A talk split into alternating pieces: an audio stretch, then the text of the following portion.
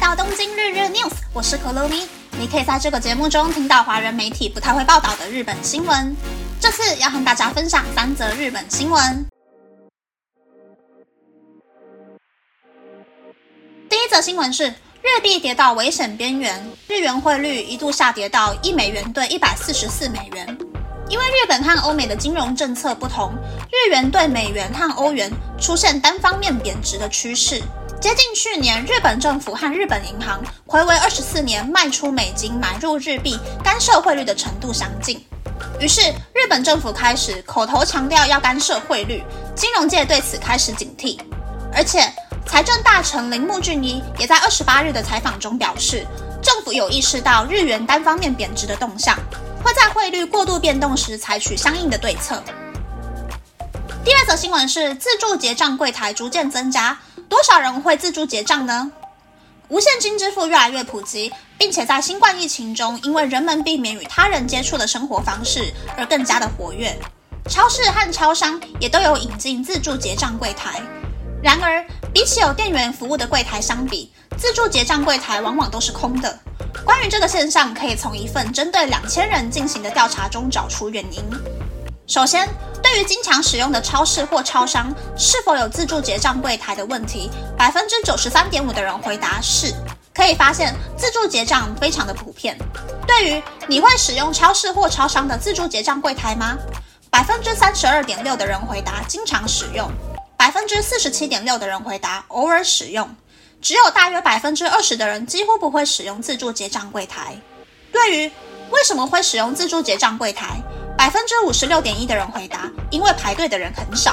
百分之四十点二的人回答，因为很方便、很简单；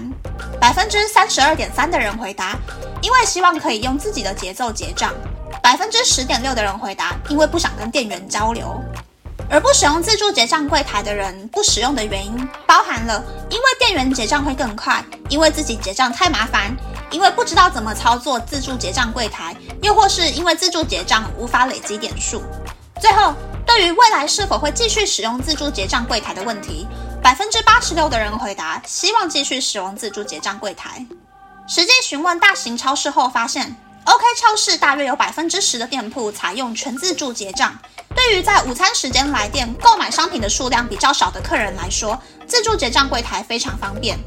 伊纳盖亚超市一百三十三间店铺中有两间店导入自助结账柜台，自助结账柜台减少人力成本，也减少客人等待结账的时间。但也有顾客表示，需要花一些时间才能熟悉自助结账柜台，以及对于年长的人来说，使用上有一点困难。第三则新闻是鹿儿岛县的口永良部岛火山爆发等级来到 Level Three。在星期二，鹿儿岛县口永良部岛的火山喷发等级从 Level Two 对进入火山附近的人进行入场管制，提升到 Level Three，禁止登山或进入危险地区。从 Level Two 提升到 Level Three 的原因是因为二十四小时之内的地震次数达到了升级基准值，在新月火山口周围两公里的范围内要小心因为喷发所产生的大型落石以及火山碎屑流。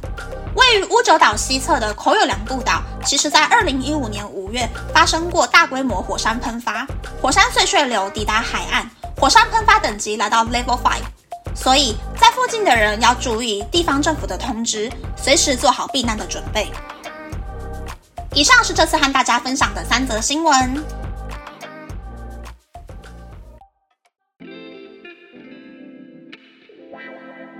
一则新闻是日币警戒中的新闻，这个嘛，其实这两周的财经新闻还有财经专家都在骂日本政府放任日币跌下去，觉得很失望。在日本央行总裁交替，新总裁还有很多不太懂的地方的时候，其实财政大臣就要适时出手，下达指令进行协助维持货币。但财政大臣这两天才第一次发言，而且日本首相岸田文雄也从来没有对日币贬值这件事情说过半句话。才造就了这个全世界就只有日本自己一个国家在币值疯狂下跌的局势。第二则新闻是自助结账好吗的新闻。我其实是喜欢自助结账的，因为我还蛮会找条码在哪里。自助结账花费的时间不多，而且也可以省去跟店员说我要刷 APP 这种对话的时间。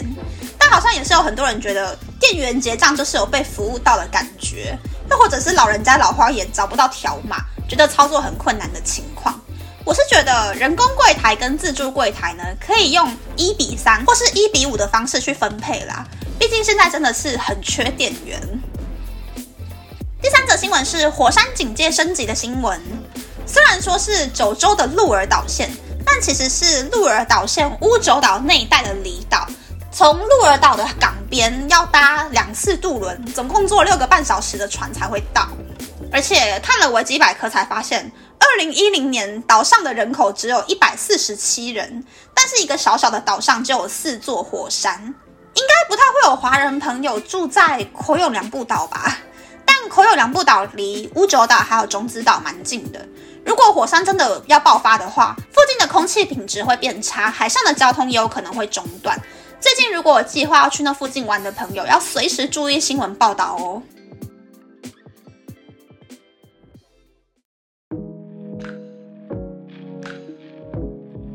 接下来想跟大家分享前几天因为工作的关系，我跟同个部门、同个 team 的人一起外出。同行的另外两个人呢，一个是比我早一个月，在去年十一月入社，专门统计营收的女生；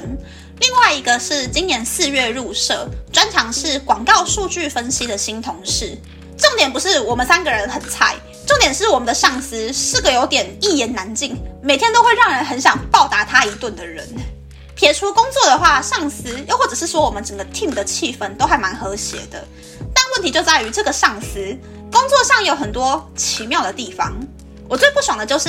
上礼拜说的方针跟这礼拜说的方针完全不一样，讲话都没有经过大脑的，案件都已经照着方针在 run 了，结果突然给我来一个法夹弯。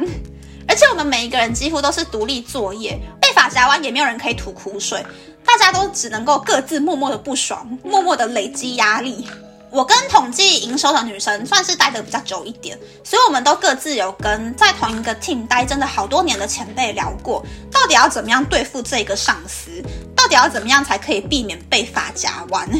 但是新同事他是直接承接上司的某一个业务，他的工作跟我们完全没有交集，所以就怕他可能心理压力太大。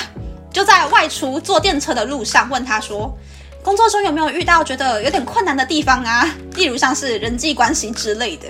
整个话匣子打开来之后呢，就变成一个上司吐槽大会，彼此交换了很多对付上司各种正头的方法。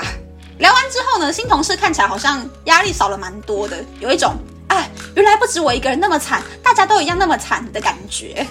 但上司上个月才爆开一个还蛮大的黑锅。事故报告书跟修正错误、重启计划的责任，一秒钟就落在了新同事身上了。我觉得新同事应该会有种是不是被衰神附体的错觉吧。